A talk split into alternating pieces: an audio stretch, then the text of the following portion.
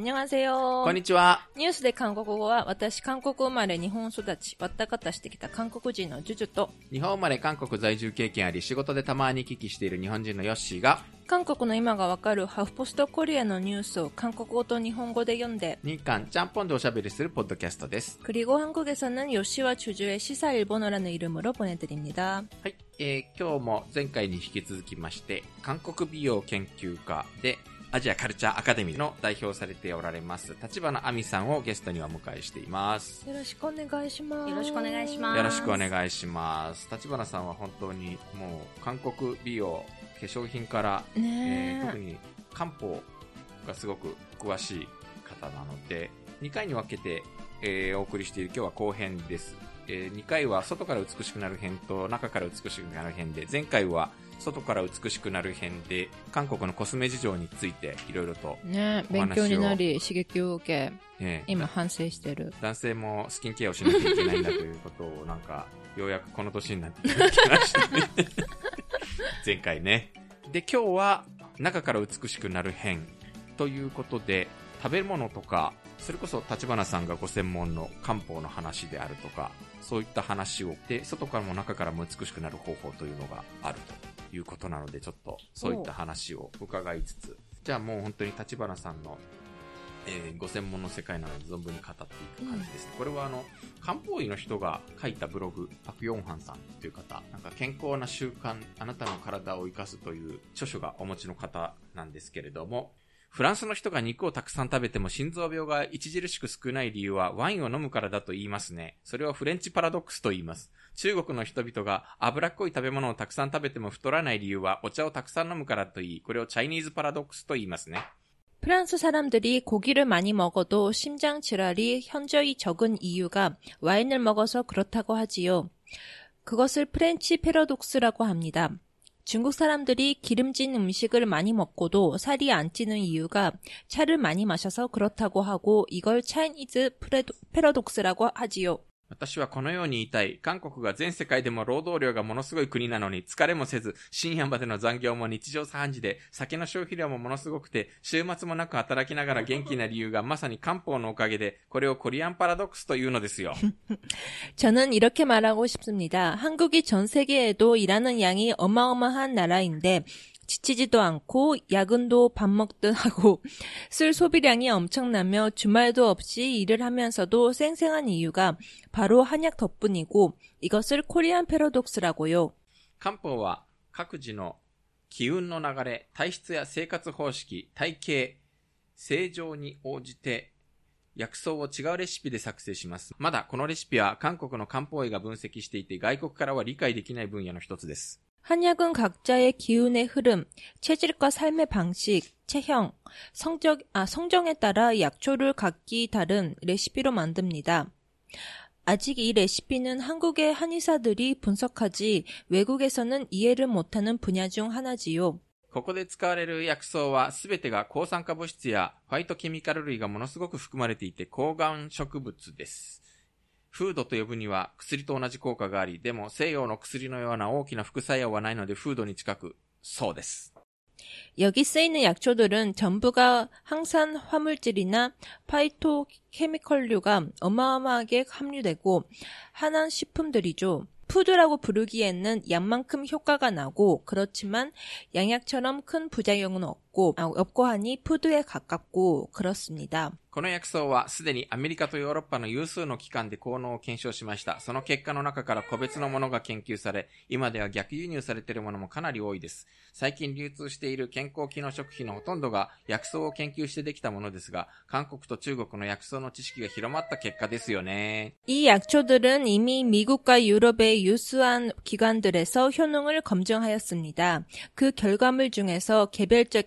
것들이 연구되어 지금은 역수입되는 것도 상당히 많습니다.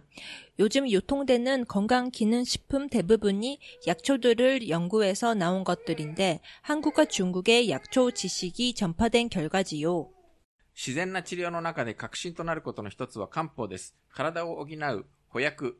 韓国で補薬、補薬って言ってるやつですね。以外にも、 病気を治療していく治療薬としても認められている漢方の世界。その素晴らしい世界を皆さんにお見せできる漢方医であることを誇りに思います。 자연적인 치료 중에 핵심되는 것 중에 하나가 바로 한약입니다. 몸을 보호하는 보약 외에도 질병을 치료해 나가는 치료약으로도 인정받고 있는 한약의 세계. 그 멋진 세계를 여러분들에게 보여줄 수 있는 한의사인 것이 자랑스럽습니다. ということで、これ実は、 元のタイトルが韓国のスーパーフード、それは漢方みたいな、ちょっとそういうタイトルがついていたので、まあ、そう、こういう文章の流れになっているんですけれども、立花さんは漢方にハマったきっかけって何だったんですか？そうですね。やっぱり、あの、もう9年前なんですけれども、あの、ストレスからですね、体の本当に頭から足まで全身じんましになってしまったことが、あの、ありまして、まあ、特にやっぱり上半身がひどかったんですけれども、顔はもう水ぶくれ。うん、もう本当にひどくてですね。はいそんなにうんそうなんです。あの、そういったやっぱり経験をしまして、あの、そこからですね、もう、その頃にはやっぱりに韓国に10年ぐらい、うん、もう行っていましたから、なんかこう、頭の中で、こうやっぱり薬を飲んで治すものではない病気がやっぱりあるな。えーでも韓国はなんか違う世界があるんじゃないかなというこう、その時はですね、漠然と思ってたんですね。で、結局日本でいろいろこう治そうと思ったら、あの、合う薬を探しましょう。やっぱりそれしかあの言われないんですねで。いろんな病院に行ったんですけど、あの、それしか言われない。やっぱりこれって、またじゃあそういったストレスが負荷がかかってしまった時に、また同じことが起きてしまうんじゃないかなというふうに思ったんですね。で、それは、うん、私がちょっと求めてる世界と違うな。私は体質やっぱりこれを改善して、もうこういったことが起きないようにしたいなって思った時に、やっぱりふと思っていたのが、まあしょっちゅう行っていた韓国だったっていったところがあります。はあ、韓国の漢方って、我々もね、あの、街中でよく、うん、ハニャクパンとか、ハニサがいっぱいありますけれども、あんまり実は、馴染みがない世界だったんですけど、韓国の漢方って、どんなものに出会ったんですか？その、韓国に行った時に。そうですね。あの、皆さんも多分旅行する方でも感じると思うんですけれども、まあ、日本と同じく西洋医学とやっぱり韓国もとっても発達してるんですね。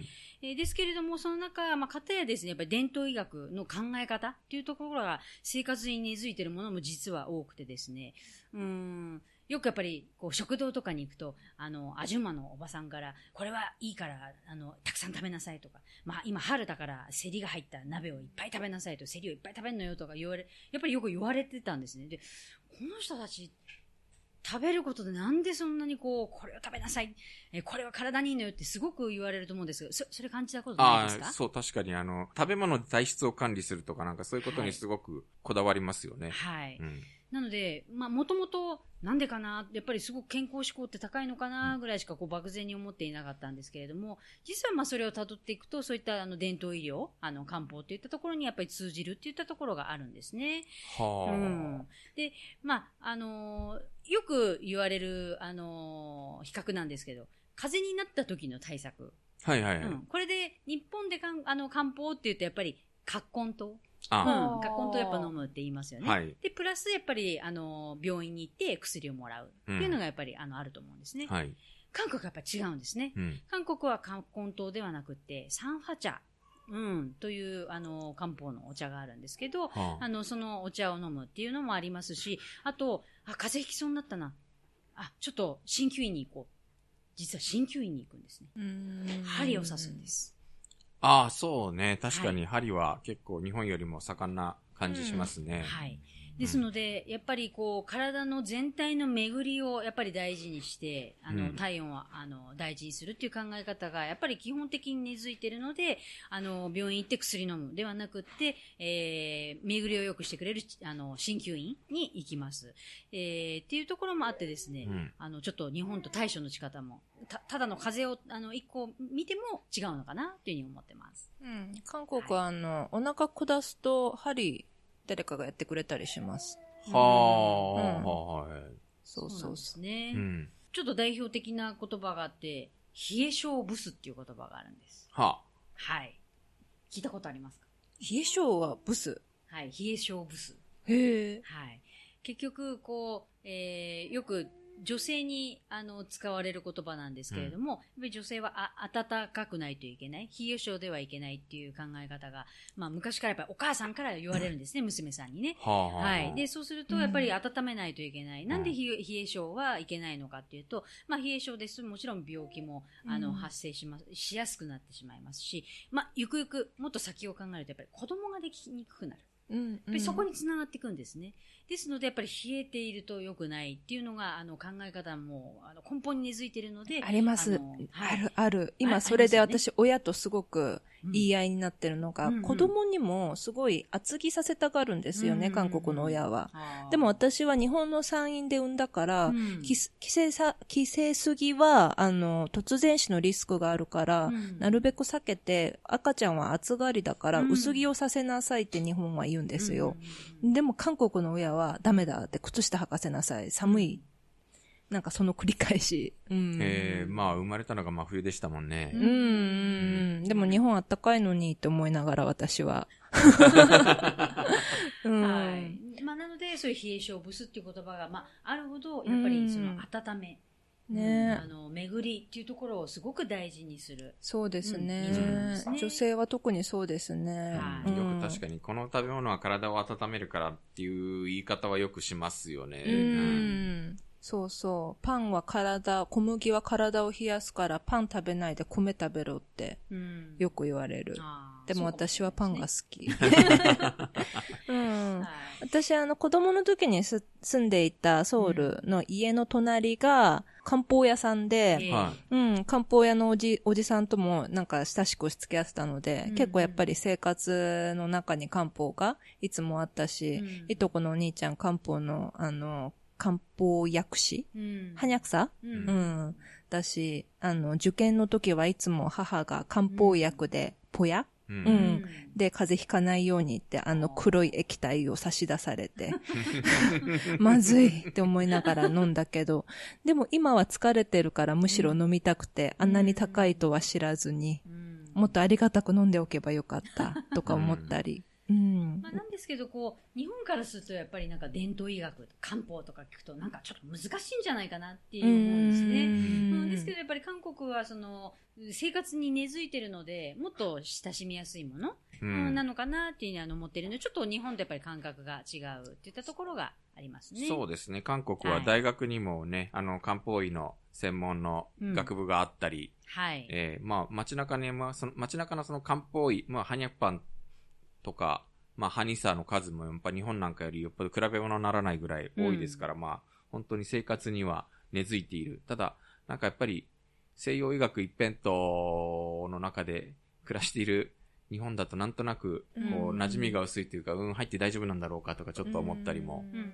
するわけなんですけど、ううん。んここ東アジアで言うとですね、うん。まあ、やっぱりもともとは中医学、中国の医学がやっぱり日本とか韓国に渡って、それが発展したものになっているんですね。うんでただ、あのまあ、日本だと和漢って言いますよね。そういう言葉ありますよね。なので、あの、だいぶ違うものに今、あの、なっているといったところがあります。ですので、韓国は、その伝統医療のことをやっぱ漢医学っていうふうに呼んでるんですけれども、えーそれってなんでこう、違ってきてしまったのかというと、やっぱり、あの、1回目にお話ししたやっぱ環境とか、あはいとやっぱり気候とか、んあとやっぱり大陸ですので体格、ううんんも違いますよね。ねはい。あの、そういったところも違うので、やっぱり個々に中国のあのものが渡ったんですけど、韓国でも日本でもそこでやっぱり育っていった。うんで、全然違うものが出来上がってきているので、こう漢方って言っても、かんあの、一辺倒ではちょっとこの頃言えなくなっているあといったところがあります。ああ、そうか。だからやっぱり漢方って中国から当たったものがそれぞれ独自に発展してるから、やっぱり、はいハニとかハニャっていうのも、韓国の漢って書くじゃないですか。はい。うん、韓国では。そうね。ううんん。漢字の漢じゃないね。漢字の漢じゃないでしょ。だから、大元の漢字の漢の漢方とはやっぱりちょっと違う概念はいだったりするわけですね。あの、ここはですね、もう実は法律も変えました。へえ。はい。1986年に、もう韓国は、あの、韓国の漢方といったら漢字の漢を使いません。へー韓国の漢を使いますよということで、もう法律も変えてしまったんですね。へえ。ですので、今はもう漢医学っていう、もう独自のものになっているといったところになります。はあ、そうだったのか。今にして初めて知りました。でもですね、実は、あのー日本での、まあやっぱり韓国ドラマ、今でも大人気ですね。うん。はい。で、これってなん、まあ、K-POP ももちろんすごく今人気なんですけれども、なんで韓国ドラマがこれだけ長く続いてるかというと、その冬ソナからやっぱり始まりまして、冬ソナを見ていた世代の今度お子さん、お子さんたちが、やっぱり家帰ると、あの、テレビから韓国語が流れている。はい。流れているので、こう、ち、それがちっちゃい頃であった。うんちっちゃい頃だったんですので、あの、違和感なくやっぱ聞いてたんですね。それ、で、この今、あの、第3次、あの、韓流ブームと言われてますけれども、えあの、ですので、すごく入りや、もともと入りやすかったっていうのもあって、で、K-POP のブームもあって、コスメのブームもあって、えーうん一気に火がついたっていったところが、あの、あるんですけれども、えうん。ですので、やっぱり一番長いのって、やっぱり韓国ドラマなんですね。うん。で、その中で、長年人気が実はあって、うんまあ、アプリでもそのランキングっていうのはよく出てるんですけど、はい。何のドラマが、あの、一番人気か。あと、えっ、と、どこかのやっぱり放送で、えー必ず、あの、そのドラマをやっているっていうドラマが実は一個あるんですけれども、何だと思いますか？え、テジャン軍ではなく？あ、テジャングもあったなチャン。グムですね。うん。はい。えー、あとはなんだろ、う何だと思いますホジュンあ、かホジュン。はい、正解です。ホジュンなんですね。はあ。はい。ホジュンってやっぱり、あの、この漢医学の世界を、ええあの、まあ、表したドラマなんですけれども、はい実は二つあります。はい。二種類作られてるんであすね。、はいはい。そうなんんです。あの、1個目は、あの、1個目がやっぱり皆さんに、あの、有名なんですけれども、2個目はもっとですね、なんていうんですか、しっかりちょっと描かれているものになっていまして、ええ。非常に長いです。100話以上あります。はい。ですので、あの、1話目がすごく面白かったなって思う方は、その、あの、2つ目に作られたものも作ると、もっとあの、わかりやすいのは、実は医学的監修をされた、あの、先生がちゃんと日本にいらっしゃってですね、ええ。ええ、あの、その方が、あの、ちゃんと日本語で説明を、実はドラマの中で書いてますから、よりあの、深く知りたいなっていう方は、2個目の方の補順を見ていただくと、あの、もっと理解が深まるかなというふうに思ってます。へえ、言われてみればテジャン軍もまあ、ちょっと漢医学も含む食べ物の世界でしたし、韓国の時代劇って日本でもいっぱい輸入されて、なんか結構な人気ですけど、はい。言われてみればなんかお医者さん、お医者さんはいが主人公とか重要な役割を演じるものがすごい多いような気がしますね。確かにそうですうね。ん。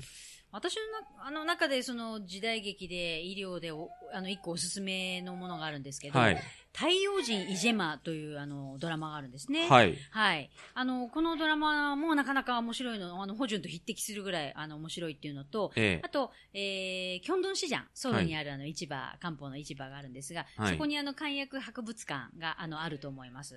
え。ではあ。はい、あるんですね。で、そこに実は祀られてる、あの、まあ、お二人の先生が、あの、すごく、やっぱり韓国の中では偉大だよっていうふうに、あの、えー祀られてるんですけれども、ええあの、まず、まずやっぱりお、お一人目はホジュンなんですね。でうん、お二人目が実はこのイジェマなんですね。へはい。え。なので、漢方のあの、世界がちょっと、あの、好きだな、すごく興味があるなって方は、このお二人をやっぱり押さえておくべきだと思いますので、このこ太陽人イジェマっていうのは見ていただくといいのかな、なんていうふうに思います。そうだったのか。なるほど。はい。で、これあの、実はじゃあ、イジェマどんなお話なのかというと、これ韓国独自のものなんですけど、体質学のお話を、あの、描いたドラマになってるん体ですね。質学。体質学。はい。体質学。視床体質というものがあります。はい。はい。漢字で書くと、漢字語の4、はい。それからゾウさんのゾウ、はい。それと、えー体質というふうに書いて、視床体質と言いますね。それはどういうものなんですか？すいません。はい。あのうん、ジュジさんもさっき言っていましたけれども、私があの、えークッションファンデーションつけると、あの、ちょっと脂っこくなるのよっていうふうに、あの、1回目の時におっしゃってましたけれども、はい。やっぱり化粧品もそうなんですけど、A さんにはあっても B さんには合わない場合がある。はい。ええこれありますよね。あります、あります。あと薬もそうです。あの、A さんには合わないんですけど、B さんには合わない。よくこれありますよね。はい。はいうんこれってやっぱり体質学によるもので、はいえーあの、そこを表しているんですけれども、すごくわかりやすくてですね、4つに体質を分けています。はい。まあ、ちょっと血液型みたいな感じなんですけどね。はい。えー、4つをご紹介しますと、太陽人、えー、それと単陰人、はい。それと小陽人、小陰人、えー、この4つになります。ははい。やっぱりあの体って陰陽のバランスであのできていますので、あの、その太陽人、太陰人のその陽と陰というのは、その陰陽を表しているあの言葉が入っているっていうふうになってるんですね。あ。へで、例を挙げますとですね、例えばなんですが、私実は小陽人というあの体質なんですけれども、はいすごくわかりやすいお話で言うと、サムゲタンありますよね。はいちょっとサムゲタンのお話をしたいと思います。はいはい。サムゲタンは、えー、すごく風邪の時に、風邪、なんか、成り立ての頃に食べると、すごく体も温まるし、まあ、いろんな薬剤も入ってますからいいよって聞いたことありませんか？なります、あります風邪ひくと、はい。はい。なので、あのーあ、ちょっと風邪ひきそうだなと思う時、私も食べます。うん。で、実は食べて、えーしまった後にですね、大変具合が悪くなったんです。おそうなんですか。それはなぜなのか。うんなんか、すごく汗もかいて、はいなんか風吹き飛びそうですよね、うんサムゲタンって。体にいいってよく言いますよはいね。。私は実は小用心なので、小用心って実は具合の悪い時、その自分が体調が優れない時に、鶏肉、高麗人参、うん夏目食べると具合が悪くなる人なんですね。へー逆に。はい。なので、まあ、誰しもが、そのサムゲタンは食べると、すごくそういう時具合が、あの、体が弱ってる時いいよっていうものでは、実はないっていうことなんです。うん。はい。その、自分がどの体質に属するかっていうのはどうやってわかるんですか？はい。これはあの、漢方病院に行きますと、あの、調べていただけるんですけれども、あの、ほとんどの漢方医の先生が、それは、あの、えー、何々人だよっていうことは言えます。で、ただ、やっぱり、あの、漢方医の先生にお聞きすると、視床体質って、ものすごくやっぱり漢方医の中でも難しい分野らしいんですね。はい。なので、あの、韓国には実は視床体質学会っていう学会がありまして、はあ。はい。そこが、あこう、あの、ここはちゃんとあの、調べられますよっていうに認定したあの病院がありますから、ええまあ、それが実は全国にありますので、もちろんソウルでもプサンでも調べることはできるんですけれども、はい。そういうところで調べると、あの、その体質のために、いろんな機械とか、あと先生のいろんなし、あの、問診だったりとか、はい。脈診だったりとか、しっかり徹底的にその視床体質のためだけに調べますので、あの、そういうところに行くと、あの、ちゃんとした、えー何々人だよっていうのが、あの、当たって、えー自分は何々人だなっていうのがわかるようになっています。でうん、それを知ると、自分はこういう時に何を食べればいいみたいなものが、おのずと分かってくるっていうことなんですね。そうですね。なので、韓国で一度調べれば、日本で永遠に気をつけることがことができるっていった素晴らしい体質学になっています。へえ、だから、それを調べに行くために泊まりに行って、最近流行りの言葉で言う医療ツアーじゃないけれど、はい体質をなんか調べに行くツアーみたいなのもなんか、はいや。っぱりあったりするんですか？あ、そうですね。あの、よく漢方病院に訪れるツアーとかですと、あの、そういうものが盛り込まれていることが大変多くてですね。はい。ただ、あの、それツアーで行きますので、もちろん宿泊を伴うんですけれども、はい本当に数時間で わかるものですので、そんなに時間は実はかからない。うんですので、どちらかというと、そういう病院をちゃんと、あの、調べるか、専門家に、あの、えーお聞きいただくか、うんまあもちろん私に聞いていただいてもいいんですけれども、うん聞いていただくと、あの、こういう病院が、あの、この地域にはあるので、ここ行った方がいいよっていうふうに言っあの、えっ、と、お教えしてですね、それで、あの、調べることができるかなっていうふうに思っています。うーうーん。調べてみようかな、で。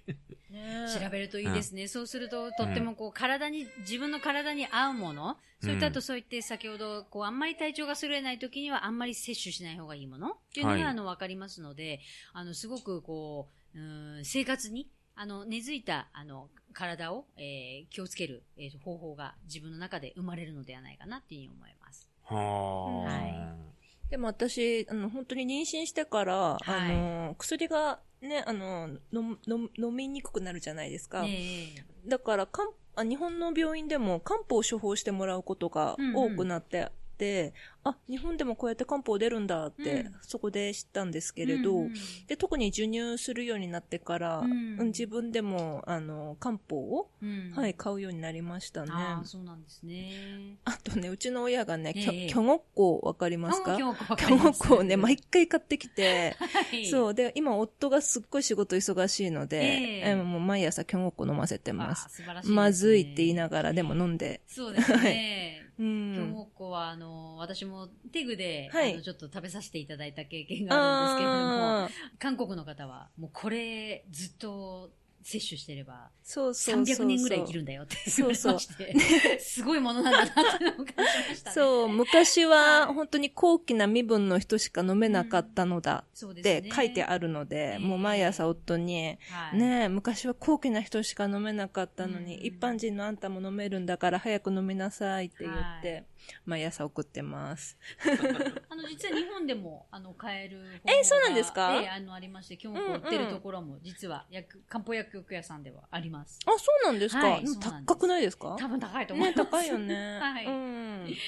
えー、まあ、高麗人参とかも言ってみれば漢方ですしね。そうですね。うんはい。私もなんかちょっと最近疲れがだいぶ、と年もあるのか、結構仕事の疲れが持ち越すようになってしまったんですが、はいなんか結構、昔、私の父親がまだ現役だった頃に、なんか同じようなことを言ってたので、うん。あの、高麗人参のエキスをなんか友達が売ってたので、買って渡したら、これはすごいなんか疲れがどんどん取れると言ってなんか追加注文してたりしてたので、あの、でもそれ感じるっていうことがすごく大事なんですね。そうなんですか？はい。あの、やっぱり、えー飲んでみて、疲れがやっぱり吹き飛んだっていうことであれば、やっぱり体に合うと思うんですよ。まあ、なの、で、あの体質学を調べなくていいっていうわけではないんですけれども、あの、その感覚って実は重要で、あの、それでまた、プラスで体質学を調べると、あ、やっぱり自分はそうだったのかっていうのがすごく納得がいく。ううん、なんかそれってやっぱり自分でね、感じるものが、実は人間の中ではあるんですね。へえ、はいああ、でもまあ確かにありますね。あの、うん。根拠はわからないけれど、ねえこれを食べると、あ、なんか体の中から熱いものがみたいなのってなんかやっぱりあったりするじゃないですか。そうですね。うんはい。ですので、やっぱり体質に沿ったあの生活をしていくと、病気をしにくくなるっていうのはあると思いますので、この体質医学っていうのは、あの、韓国独自の実はものですから、そこが、あの、私は素晴らしいなと思って着目しています。え立花さん結構病気知らずに元気になりましたか？そうですね。あの、そこからは、うんあの、いろんな方法をやっぱり漢方医の先生に、あの、しっかり教えていただきましたので、自分が具合悪くなった時はどうしたらいいのか、うんあの、っていうのを、あの、分かって生活していますので、あの、だいぶ変わってきたのかなっていうふうに、あの、思っています。そうですね。なので、よく、こう、気に、気になるっていうふうに、あの、言われますので、まあ、そういう時は、あの、まあ、私が、あの、お教えできることは、あの、皆さんにお教えしたいなというふうに思っていて、まあ、ずっと講座なども続けていたりします。はいはいで、その中でですね、あのさっき、まあ今ちょっと体の中からという話をしたんですけれども、こう、体の中からも外からも綺麗になっちゃう方法が実はあ、あるんですよ、一個。へえ、何ですか、はもうずっと続けてるんですけれども、顔ツボ経絡ケアっていうのがあります。はい。あのーこれ私、し資格をちゃんと、あの、取った、あのーもので、韓国のあの、経絡美容法をやっぱり源流とした美容法なんですけれども、14個のあの、ツボを外から押すことによってですね、実は中の内臓までも一緒にケアできてしまうという、すごいものなんです。あ、顔ツボって顔をきれいにするっていうよりは、はい。顔のツボから体全体をっていう感じなんですか、なので、顔ツボなので顔を押すんですけれども、顔のそのほうれい線とか小じわとかにも効くんですが、一緒に実は押し押しながらそこが、えー連動してる内臓があって、すごーい内臓も一緒にケアできてしまうという。何それ？すごいものがあるん知りです。たい。はい。で、たった14個なんですけれども、あの、14個だっていうこともあって、2、3分で毎日できてしまいますから、うん朝晩やるとだいぶ顔も、しかも内臓も整ってくるので、非常に風邪もひきにくくなりますしう、んあの、整ってくるっていうメリットが実はあります。へー立花さんやってらっしゃるんですか？そうですね。朝も本当に起きてぼーっとしてる時に、その顔つぼをやると、すごく目が覚めますので、本当ですそういった効果も実はあるんですよ。へえ、それって、どこで教わることができるんですかね？そうですね、随時う、ん。あの、お教え、あの、していますので、うちのそのアルジアルジアジアカルチャーアカデミーでも今後やっていきたいなっていうふうに思っていますので、あの、お受けいただければ、もうその場で、あの、理解していただいて、ご自身で帰ってき、帰ってから、ホームケアで、あの、できますので、そ、そこがいいとこかなっていうふうに思ってます。へえ、すごい。なんか、立花さん引き出し豊富。ねえ、すごい。うんねえ、めちゃくちゃ刺激受けてます、え私。ー、ジュジュさんちょっと子育てに疲れてる場合ちゃうねでちゃうで。結構ほっぺたがですね、押すと痛いんですよ。うん、痛い痛い。はい。痛い痛い。うんで、そこでじゃあ、ここを押したら、ここの内臓に連動してるので、あうん、自分はこの内臓が疲れてるんだなっていう、それも自分でわかることができるので、はい。あの、そこもいいとこですね。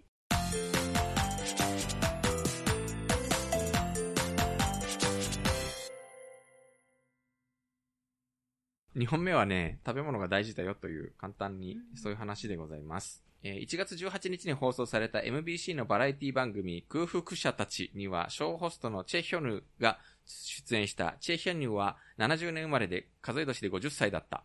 18일 방송된 MBC 예능 프로그램 공복자들에는 어, 쇼 호스트 최현우가 출연했다. 최현우는 70년생으로 한국 나이로 50세였다. 息子が20歳と明かし、若さの秘訣として食習慣を挙げた。チェヒョヌは30代半ばくらいに体調が良くなかったが、医師の話を聞いて一大決心をしてから肉と小麦粉をやめたと言い、変化は皮膚から来た、シミがなくなって贅肉が落ちたと説明した。 아들이 20살이라고 밝히며 동안 비결로 식습관을 들었다.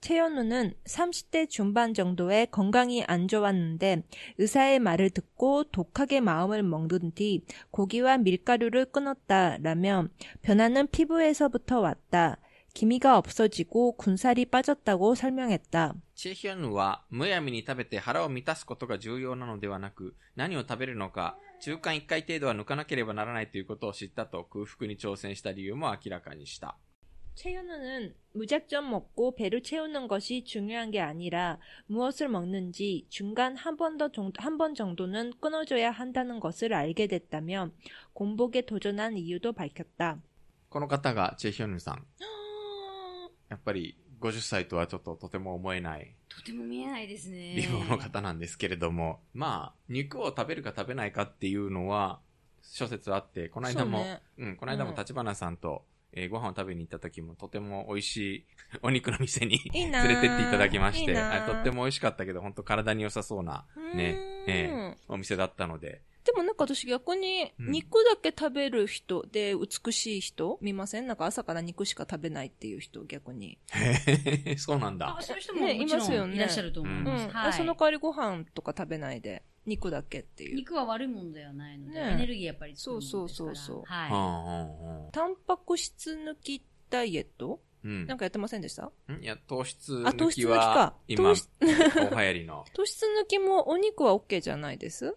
うん、肉はいいのよ。でしょ？えっ、と、吉野家で、ライザップ牛サラダっていう出してるじゃない？あ、そんなのが、ご飯の代わりにサラダうん、それを、あれね、本当にご飯が全く入っていなくて。う、ーん。で、その代わりに、吉野家の牛丼の具と、なんかサラダと鶏肉とかが入っていて、へーうん。という食べ物なんだけれど、食べて、食べたんですか？うん、食べ、時々食べてる。へー。あの、あんまりお腹が空いていない時とか、うーん。夜中、夜遅くに食べ逃し、あの、食べ損ねちゃった時とか、なんとなく物足りない。ああ、なるほど、まあね。まあ、というような。まあ、肉を食べるか食べないかに限らず、やっぱり食べるものって、これだけ違ってくるものなんですね、という。ね立花さんはその、ご自身の体質、はい。その、の中で気をつけている食べ物とか、あったりするのでしょうか？そうですね。食べ物というより、まあ、全般的にまず冷やさない。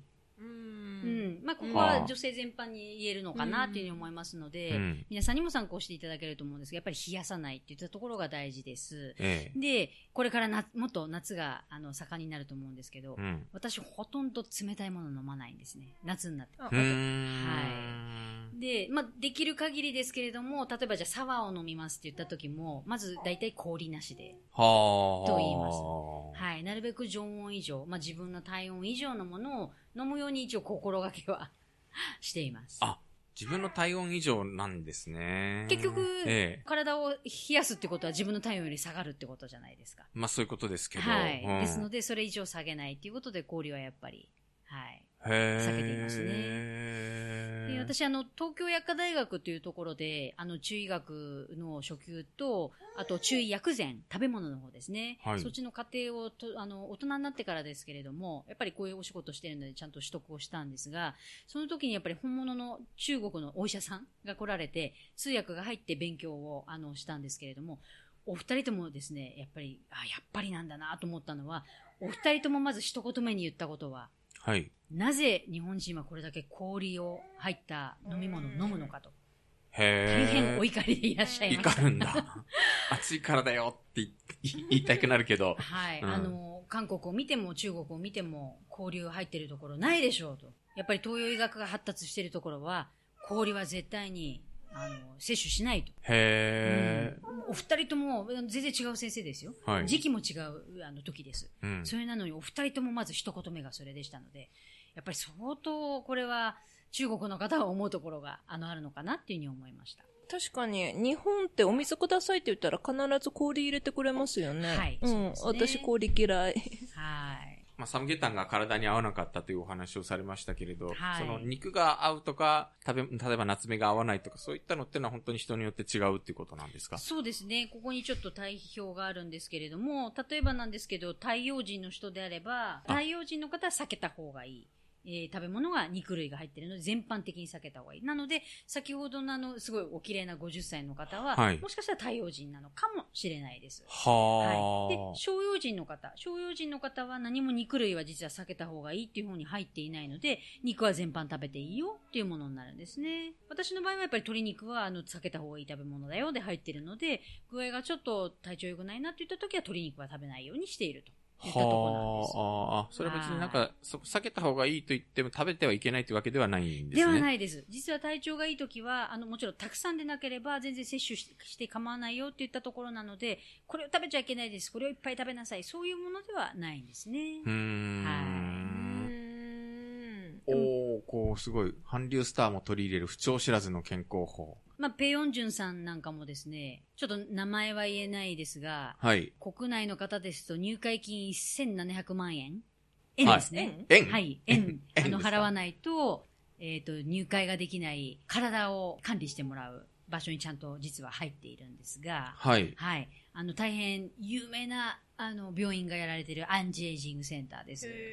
で、そこのアンチエイジングセンターは実は、あの、韓国だけでなく、他の国の国王の方のか体管理も実はしていたりする、もう究極のアンチエイジングセンターがあるんですけれども、あの、そこでは実は、あの、もし、まあ、その方が望むのであればなんですが、会員さんに向けて、ま、毎食食事をお弁当で届けるっていうようなこともしているので、そういうのはやっぱりこういう体質学に沿ったものをやっているっていうふうに聞いています。すごいなでも本当に冷やさないのは大事で、大事です私もね。氷はあんまり好きではなく、常温の水を飲んで、すぐお腹痛くなっちゃうんで、ううん。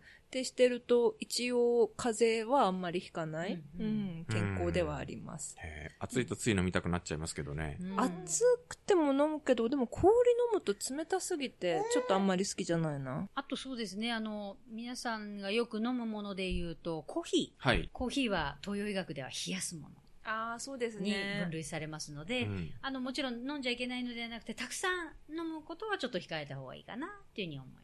はあ。そうなんですよね。ソウル寒いじゃないですか。ええ、ええ。ソウルで寒い時に寒いからってホットコーヒー飲むと余計に寒いっていうことが分かってからは、あとお茶？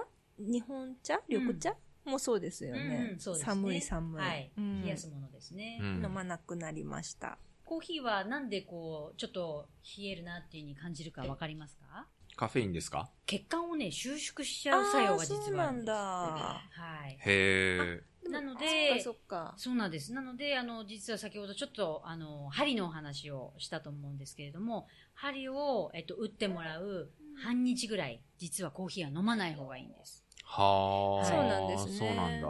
結局、コーヒーを飲んで血管を収縮しちゃうので、針を打っても、あの、その最大限針の一番効能を体が受け取ることができなくなってしまうので、針をやるときはコーヒーを飲まない方がいいと思います。ちょっと頭痛い時とかコーヒー飲んだりします、逆に。頭痛に、きあの、偏頭痛に効いたりしますよね。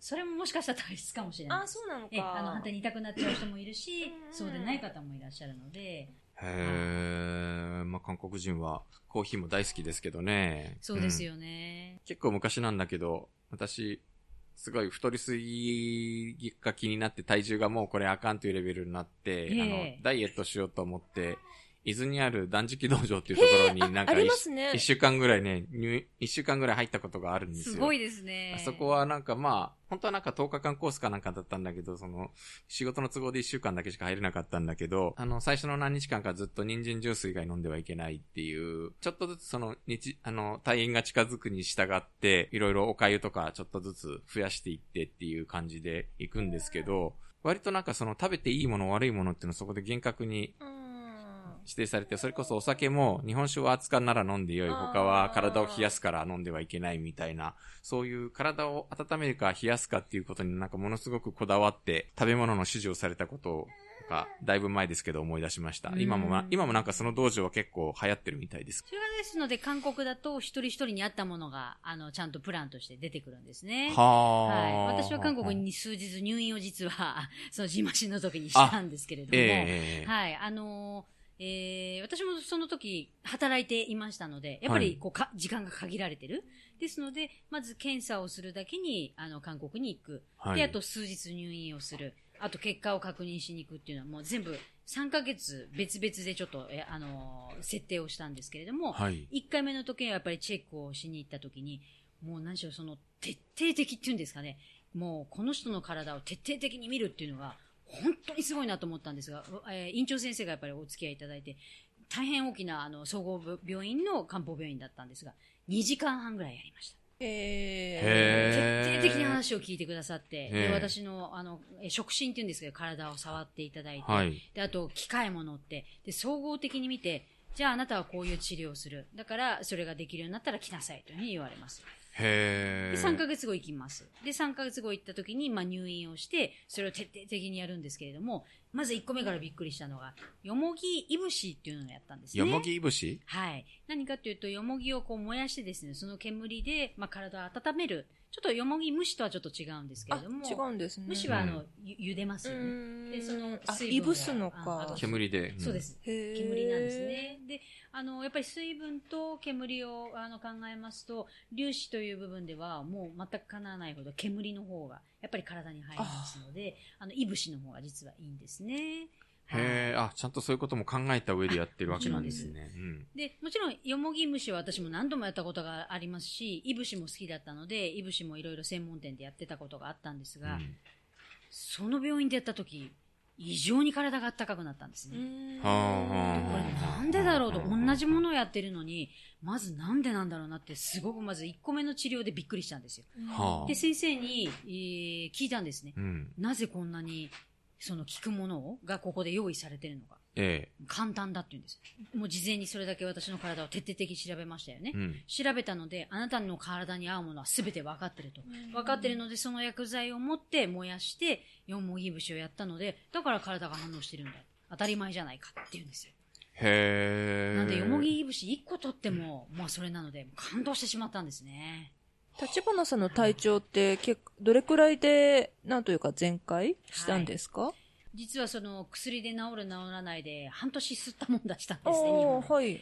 で、まあ、国内で治ると信じてそうやってきちゃったので、ちょっと時間が経ってしまったんですね。はい。で、行って、えー治った期間はたった2ヶ月です。へえ。2ヶ月でも本当にまっさら綺麗になりましたし、体重も実は6キロぐらい減りました。すごくあったんですね。すごくあったんですねうん。はいへえ、でもまあ日本でもほら会社に勤めていると健康診断っていうのを定期的にはい。受けさせられて血を抜かれ、なんかバリウム飲まされ、まあ時にはバリウム飲まされみたいにいろいろやってはい体調べられるじゃないですか。うんそういうとこでも発見できなかったことだったんですよね、きっと。それはやっぱりその東洋医学っていうかね、漢医学と西洋医学日本であのうんやっているっていうのはやっぱり差だと思うんですね。ええ。はい。やっぱり西洋医学っていうのは、うんあの何かこう悪いところが起きたらそれに対して対処をするっていうのがはい西洋医学。まあ日本で行われていることですね。そうですねなの。でそこの悪いところの薬を出す、うん。えーっていうところだと思います。うんうんうんで、韓国の場合は、まあ、そうやって、その2時間半、あの、いろいろ調べて、あの、もらったんですけれども、それについては、あの、もちろん悪いところも調べたんでしょうけれども、その悪いところを作ってる根源は何、何なのか。うん。どの巡りが悪くてそうなっているのか。その根源をやっぱり調べるんですね。はい。根源を調べるためにやっぱり時間がかかってしまう。はただそれをやっぱり、り突き止めれば、うんあのそこの根源から直していきますので、やっぱりたった2ヶ月で、そう言ってもうジンマシンも一切なくなりましたし、今見ていただいてわかると思うんですけど、ないですよね。うんそういう全然はい、ないので、うんそれから一切発生していない、発症していない、うんといったところがあるので、私はやっぱり根源から立っていただいたんだなっていうのはすごく感じています。なんか受けてみようかなという気ねえ、すごい、そんな気になります。ちょっとなんか韓国に行って、い韓国のか漢方医療ツアー行ってみたいなっていう気になりますね。なんか。実はそんなに高いものではないんです。あ、そうなんですかはい。なので、うんあの、またそういったね、機会があれば皆さんにもぜひしら調べていただきたいなと思いますし、ええ私も実は10月、あの、そういった機会を、あの、ちょっと持たせていただくことになったので、ええあのあの旅行ツアーは実はやる予定です。そうなんですか。はい。そこは実は、あの、師匠体質の学会の実は会長さんとお知り合うきっかけがありまして、はいそこの会長さんが自ら、あの、診断してくださいますので。え、すごい。はい。あの、すごく、あの、ちゃんとした、あの、結果が、あの、皆さん得られて帰っていただけるのではないかな、というふうに思っていまあす。、あの、この間ちょっとおっしゃっていた、はい。あの、山の中の、はいすごい、なんかリゾートみたいなお医者さんっていう、あれですか？えっと、リゾートで泊まって、こう、なんていうんですかね、健康についてやっぱり今一度考えていただく場面を作りつつ、そこの近くにその病院、うん。恩樹っていうところなんですけれども、はい。その先生が働いていらっしゃるところがありますので、そこは実は気象体質学科っていう、もう科があります。なのでそこで専門のやっぱり気象体質を調べる機会が10種類ぐらいありますので、うんそこでしっかり調べて先生にちゃんと脈診してもらって、結果的に総合的に見ていただいて、あなたは何々人ですよっていうのをちょっと見ていただきます。へー。はい面白いですねすごい。まあ、なのでまとめますと、やっぱり日本は病気になってから対処するっていうことがやっぱり多い、あうんの、ところかなっていうふうに思うんです。で、韓国についてやっぱりこう、未病の段階で対処する。うん病気になる前にあの防ぐっていうことが生活の中で根付いてるのかなっていう、それがやっぱり食べ物であったり、こういった伝統医療であったりっていったところがあるので、まあ、あの日本はやっぱりすごく、えー寿命が長い国ですよね。はい。長い国なんですけれども、実はその裏で隠れているんですが、健康寿命っていうのがすごく短いんです。あ、健康寿命はなんか最近注目されてるキーワードですね。ね、キーワードですよね。で、実はそれを平均すると、健康寿命で、えっと、いられない年数、その、えー寿命から考えると、日本は10年あります。うん結論を言うと、寝たきりでいる、えーうん時代が10年あるよってことなんです。それだけ実は健康寿命が良くないんです。うんうんうんですけど、このやっぱり韓国のその未病の段階で対処をするっていうことのこの考え方が、やっぱり日本におけるこの真の健康寿命を伸ばす秘訣が私はあるんじゃないかなっていうふうにあの思っているので、非常に着目をしている。で、それをやっぱり知ってる情報を皆さんに届けたいなっていうふうに思っています。なんか、えージュジュさんなんかちょっと、そう、それ刺激受けまくり。今まで考えたこともなかった世界の話だったんで、今日はちょっと勉強になりましたね。ねえう。んありがとうございます。いやー、次韓国行ったら、ヨッシーさんの BB クリーム買ってきます。どんだけ